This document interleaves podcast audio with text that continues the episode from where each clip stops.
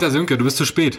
Was? Ich, nein, ich musste da unten mit den Praktikanten noch. Alter, Aber, Diggi, ich hühne mich hier seit 10 Minuten mit der aber die Technik, Technik rum und läuft immer noch nicht. doch, sie läuft doch jetzt. Okay. Und du chillst da unten, oder was? Nein, ich chill da nicht. Ich habe da geholfen. Oh, meine Fresse, ich habe gleich den Anschlusstermin. Weißt du auch. ja, ich doch auch. Was für ein Stress. Herzlich willkommen, liebe Leute, zu eurem Lieblingspodcast aus der Träger Garage Hase und Möwe. Leicht gestresst. Moin, moin, ich bin Looi, ich bin die Möwe. Niemals gestresst. Hi, hier ist Sönke, euer Hase. So, ihr habt vielleicht äh, schon erraten, worum es heute gehen könnte. Äh, wir reden über eines der Lieblingsthemen der Deutschen. Stress. Der Stress. Alle mal gestresst. Genau. Das ist ja heute quasi ein Gütezeichen, wie gestresst man ist. Ja.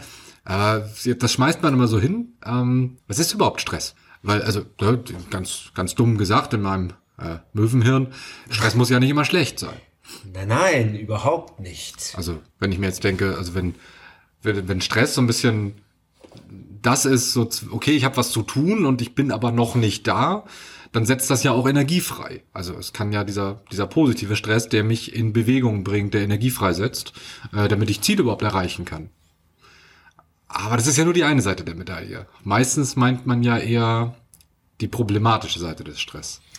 Ja, wir sind da, auch wenn wir in einer Leistungsgesellschaft sind, ähm, nicht immer im positiven Bereich, sondern eher im Defizit, wenn äh, sprechen wir von Stress, wenn, wenn es zu viel wird. Das ist so der Volksmund, die Definition von Stress. Generell hast du natürlich mit deinem Möwenhirn genau recht. Also wir brauchen sogar Stress, um Performance zu bringen, um gut zu sein, um uns zu kon konzentrieren, um uns zu fokussieren, um uns auf einen wichtigen Termin vorzubereiten oder eine Präsentation oder im Wettkampf, wenn ich jetzt mal Sport nehme.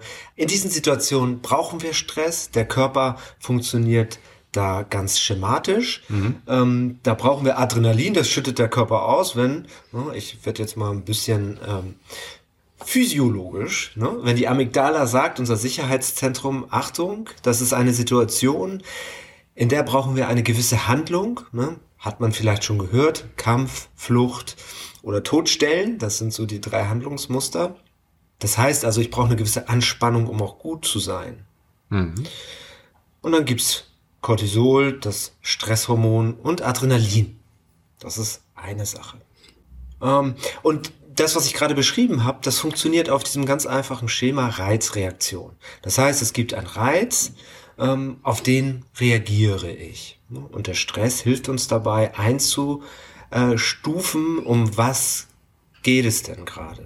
Es ist eine gefährliche Situation.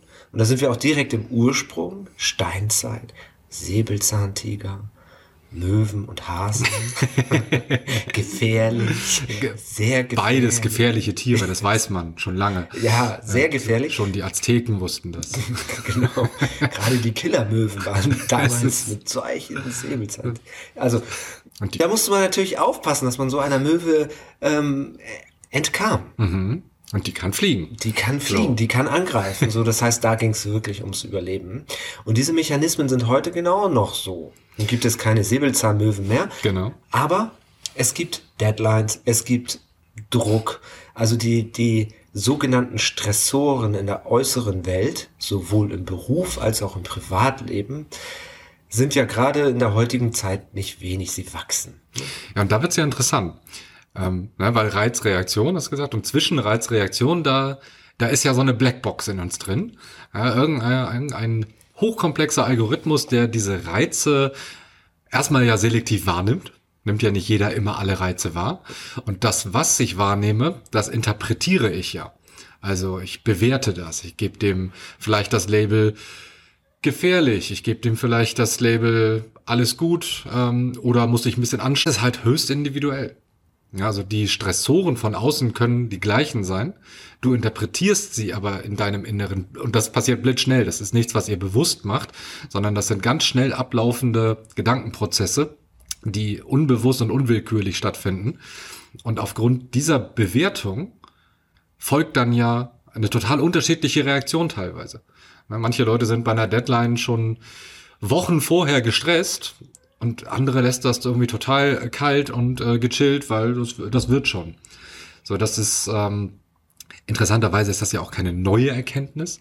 Na, es gibt irgendein so ein, so ein Zitat, Epiktet hieß der Herr, glaube ich, aus dem alten Griechenland, der schon vor über 2000 Jahren gesagt hat, ähm, dass es nicht die Dinge und Phänomene um uns selbst, äh, um uns herum selbst sind, die uns stressen, sondern unsere Vorstellung davon, also unsere Interpretation der Welt, ähm, hat viel mit den ähm, mit den Filtern zu tun, die wir uns selbst aufgebaut haben. Und witzigerweise wird diese uralte ähm, These immer wieder neu bestätigt, zum Beispiel in der Forschung ähm, mit Burnout-Patienten, wo auch immer wieder ans Tageslicht kommt, es ist nicht der externe Stress, der Menschen ins Burnout treibt, sondern es sind diese inneren Vorstellungen, die inneren Interpretationen und Filter. Und man kann sogar ähm, in, im normalen Alltag schauen und wir bekümmern ja ganz viel mit unserem Programm Menschen, die im Alltag noch keine Burnout-Patienten oder Erkrankte sind, sondern halt Menschen wie du und ich, mm, wo man aber diese Filter auch schon sehr gut wahrnehmen kann ähm, und das ist immer der Anfang, überhaupt erstmal wahrzunehmen, welche Filter funktionieren denn bei mir. Du hast eben gesagt, die sind individuell. Das heißt aber, sie sind auch individuell gespeist. Ne? Und da sind so, ja, aus welcher sozialen Ebene komme ich? Welche Prägung habe ich? Ne? Also was sind meine Erfahrungen im bisherigen Leben, sowohl privat als auch im Job? Was sind meine Glaubenssätze? Was ist meine Haltung? Ähm, und all das speist diese Filter, die du eben so genannt hast, und lassen mich ähm, bewerten, beziehungsweise das System bewertet in Millisekunden, was für eine Situation das ist. Und genau wie du sagst, für den einen ist es überhaupt kein, keine Herausforderung, für den anderen kann es ähm, schon der Worst Case bedeuten. Mhm.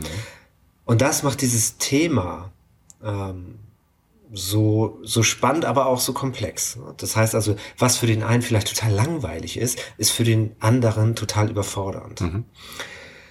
Und die Studien, ähm, die immer mehr werden von Jahr zu Jahr, ähm, sind halt total spannend, wenn man sich das mal anguckt. Dann kann man auch wirklich das Phänomen ist, sondern das ist halt eine gesellschaftliche, es ist ähm, eine Epidemie. Es ist eine Epidemie. Ja. Es ist quasi ein Megatrend.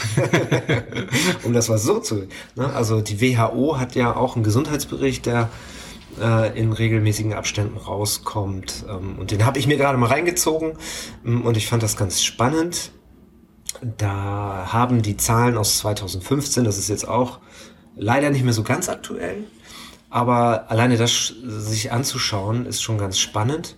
Hm da unterscheiden die halt noch psychische Gesundheit, Wohlbefinden. Ähm, und da, da sind die Zahlen in Europa schon bei Depressionen bei 44,7 Millionen Menschen, die erkrankt sind. Angstzustände ähnlich groß mit 37 Millionen äh, circa. Und das sind schon heftige Zahlen. Und da sprechen wir ja nur von den offiziellen Zahlen, die auch sichtbar mhm, sind. Genau. Und da ist nämlich äh, passend dazu, ich lese gerade ein Buch mit dem Titel Burn On. Das sind zwei ähm, Psychotherapeuten mit eigener Klinik. Ähm, und sie wollen halt darauf hinweisen oder darauf aufmerksam machen, dass das Burnout, das was ja dann auch für das Umfeld der Menschen sehr, sehr sichtbar wird, halt auch wirklich nur die Spitze des Eisbergs ist. Ähm, weil das Burnout ist ja, dass der Stress, den die Leute haben, so chronisch und überfordern wird, dass irgendwann quasi, ne, platt gesagt, das System dicht macht. Na, da kann man dann auch von einer akuten Erschöpfungsdepression sprechen. Ähm, es gibt aber viel, viel mehr Leute, die teilweise über Jahrzehnte latent am Limit laufen, ohne wirklich dann am Ende zusammenzubrechen. Was aber in ganz vielen Bereichen die gleichen Probleme mit sich bringt.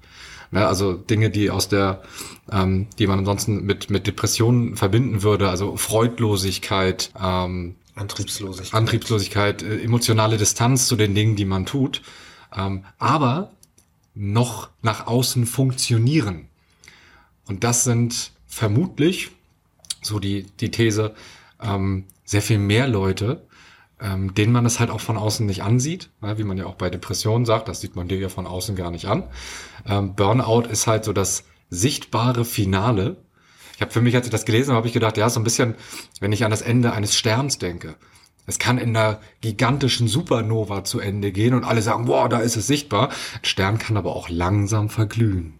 Natürlich. Und dann ist das äh, tagtäglich halt überhaupt nicht sichtbar. Darum spricht man ja, und vielleicht ist es genau die Metapher vom Ausbrennen. Mhm. Ne? Und äh, wenn man da nochmal reinguckt, und da gibt es ein Modell, wo man das ganz schön erklären kann. Also das Anspannungsniveau. Das, was wir haben, ist im digitalen Zeitalter durch die ganzen Kommunikationskanäle und all das, was auf, auf uns eintrommelt, eh schon sehr, also hoch. Wir kennen es meist gar nicht, in die Entspannung zu kommen. Und so ganz normale Konflikte oder kritische Sachen, die sind für uns nicht schlimm. Die können wir wegatmen, die brauchen wir sogar. Und da gibt es auch zahlreiche Studien, die sagen, dass ein Mensch, der so bummelig in seinem Leben bisher drei bis vier Traumata oder Krisen durchstanden hat, stabiler läuft als jemand, der gar nichts hat. Mhm. Also das heißt, wir brauchen auch die Challenge oder das, wo wir selber mm, strugglen mit, wo wir uns abarbeiten, um dann diesen nächsten Schritt zu machen. Das äh, erinnert mich gerade an diesen Begriff, den hatten wir auch irgendwann mal in der Workshop-Reihe hier angesprochen, Antifragilität. Mhm. Weil unser Geist äh, ist da ein Stück weit wie, wie unser Immunsystem oder auch unsere Knochen, wird stärker, wenn es regelmäßig moderat beansprucht wird. Und so ist es mit unserem Geist am Ende genauso. Genau. Und um das nochmal zu Ende zu führen, dann gibt es aber individuelle Schwellen. Die sind bei jedem unterschiedlich, unterschiedlich geartet, was das denn ist.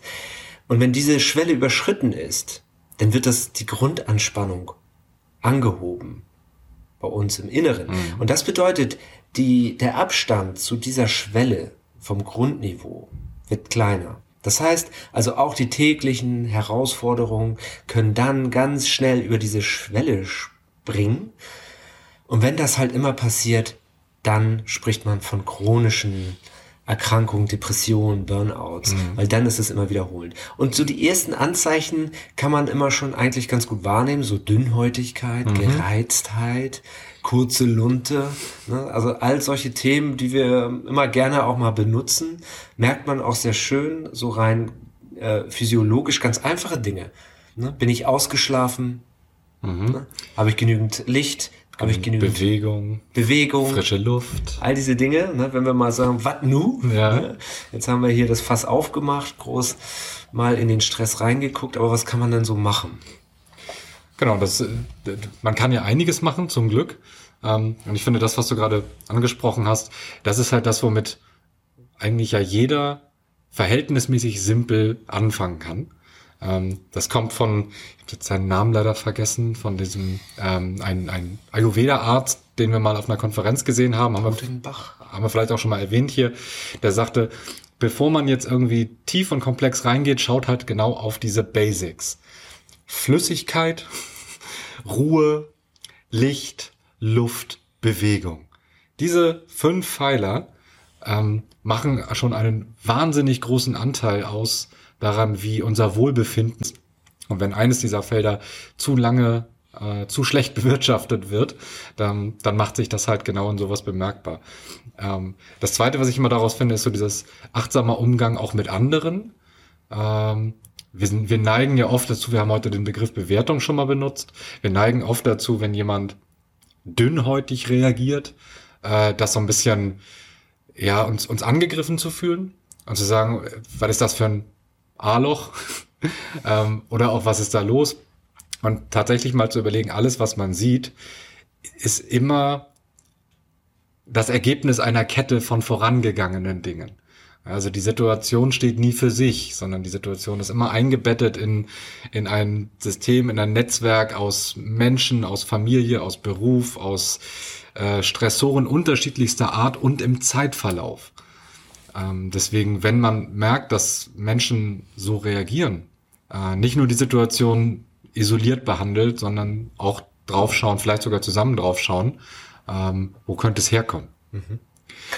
Und dann ist es am Ende, wenn man so diese Basics, diese physiologischen Basics hat, dann geht es äh, so um die innere Arbeit im ersten Schritt ja, innere Arbeit. Und das hört sich so leicht an. Ja, es ist Arbeit. es, es ist Arbeit, genau. Und da reden wir ganz schnell dann auch von Routinen, von Gewohnheiten.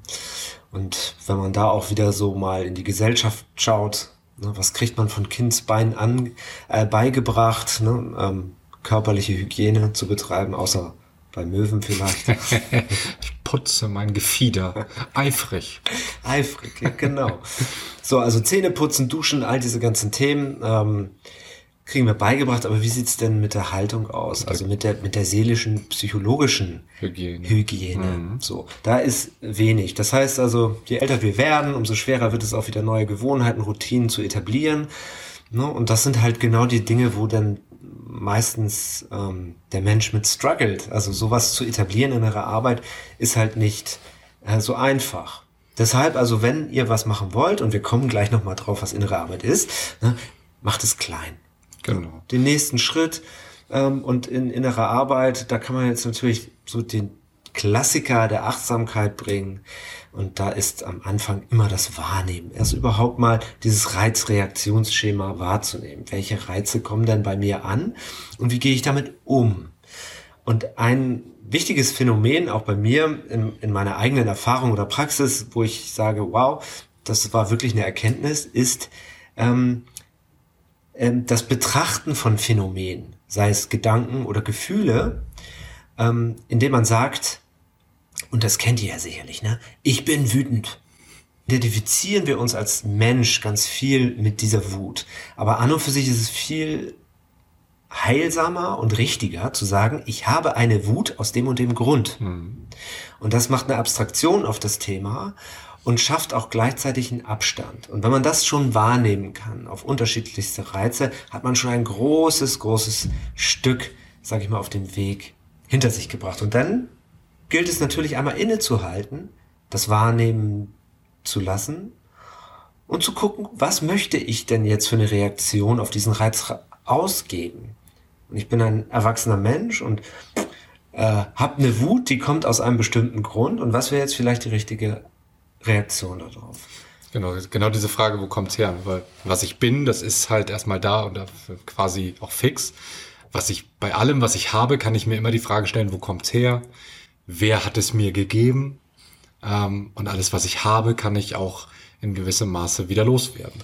Absolut. Und bei diesen ganzen Phänomenen, Gedanken, Gedankenkarusselle, Grübelfallen, all diese ganzen Dinge, Sorgen machen, ähm, das sind halt so Thematiken oder Blöcke, wo wir uns viel zu sehr mit unserer ganzen Identität reinbewegen und diese Sachen so persönlich werden lassen, dass sie ganz oft den ganzen Menschen einnehmen. Gleichzeitig ist äh, ein, ein Phänomen bei Burnout oder Burn-on-Patienten, dass sie ganz lange Zeit diese Gefühle ähm, gar nicht äh, annehmen und sich auch überhaupt nicht damit identifizieren, sondern sie komplett wegdrücken. Das ist also der, der zweite Punkt, dass ihr euch zum einen mal fragt, okay, was, was finde ich gerade in mir, ähm, ne, was da ist und was, wo kommt es vielleicht her, wie kann ich das untersuchen? Ähm, und zum anderen aber auch, was finde ich in mir, was ich bisher noch nicht sehen wollte. Die Dinge, die ich unter meinen eigenen Teppich kehre, die ich in meiner eigenen Abstellkammer verstecken möchte, die ich nicht wahrnehmen will. Ja, deswegen, ich, ich mag das immer so auch unter, unter Freunden, wenn man sich, man sagt sich ja nicht nur die Dinge, die der andere hören will, sondern die der andere hören muss. Und man kann sich ja auch selbst ein guter Freund sein indem man sich selbst die Dinge sagt, die man halt jetzt hören muss, auch wenn man sie nicht hören will. Das ist eine gute Grundeinstellung. Das ist eine gute Grundeinstellung und total wichtig, wenn wir mal in Richtung, was braucht es eigentlich so übergeordnet für die Gesellschaft oder auch für Unternehmen, ähm, Richtung Führungskultur. Das sind ja oftmals die Dinge, die von Führungskräften oder vom Management positiv bewertet sind, die ersten Schritte dahingehend, dass es ungesund werden kann. Mhm. Ne? Also geht die Extrameile, ne? bringt sich mehr als 100 Prozent ein. Ähm, das sind halt so die ersten Dinge, wo man sagen kann, da kann es schnell in, in die kritische Phase gehen. Wenn die Performance, sagen wir mal, so ein bisschen in der Spirale nach oben geht, dann kann das aus betriebswirtschaftlicher Sicht erstmal einen positiven Effekt haben. Ähm, aber aus rein menschlicher, psychologischer Sicht kann das durchaus ein Warnsignal sein. Äh, ich finde, du hast eben die, ähm, die Gesellschaft irgendwie angesprochen und die gesellschaftlichen Phänomene. Und das ist etwas, was, was mir immer so ein bisschen sauer aufstößt in diesen ganzen Diskussionen über ne, Achtsamkeit ähm, und die dass das Individuum seine ganz individuellen äh, Filter erkennen muss. Das ist alles richtig. Ich finde es aber schwierig, wenn man die gesamte Verantwortung einfach beim Individuum ablehnt. Also zu sagen, ja, die Welt ist halt irgendwie total stressig und äh, auch in Unternehmen, da werden äh, Kapazitäten und Ressourcen auf 110 Prozent verplant und das ist halt auch einfach alles so, ähm, du musst nur einen besseren Umgang damit finden. Ich finde, dass es sehr wohl auch eine gesamtgesellschaftliche Verantwortung gibt, zu sagen, wir schauen uns die Stressoren mal an, die es gibt und schauen gemeinsam drauf, welche davon sind wirklich unvermeidbar äh, und welche müssten in einer besseren Welt eigentlich abgeschwächt werden. Und das dann im, im Gleichschritt zu machen. Also dieses, wir schauen uns die äußere Welt an, wie wir die verbessern können und die innere Welt, die wir entwickeln können, um besser mit der äußeren Welt umzugehen. Und ich glaube, wenn man diese beiden Dinge zusammenbringt, dann hat das, ist, ist das wesentlich erfolgsversprechender, als wenn wir uns nur auf eine der beiden Seiten fixieren. Absolut. Also das sind, ist immer ein, Zusammenspiel. Du kannst im Inneren noch so viel tun. Das ist auch so ein bisschen das Thema, wo ich mit Achtsamkeit selber auch immer in die Konfrontation gehe, weil es geht nicht darum, für sich sein Leben unter der Käseglocke zu beschreiten oder zu beschreiben, sondern vielmehr mit dem Außen zu arbeiten. Weil genauso wie das Wetter, ne, was wir nicht ändern können, können wir auch die äußeren Einflüsse nicht immer ändern. Ne? Mhm, nicht immer, ja. Genau. Heißt aber auch nicht, dass wir es nie können. Richtig. Darum sage ich es ja, ne? ja. Das Wetter können wir tatsächlich nicht ändern. Äh, wie ähm Wobei die Chinesen können jetzt Wolken weg, weg das stimmt. Ne? Das habe ich jetzt erstmal finde ich ziemlich cool. Aber gut. Ähm, aber was ich eigentlich sagen will, ist, die Haltung dazu ist ja die entscheidende.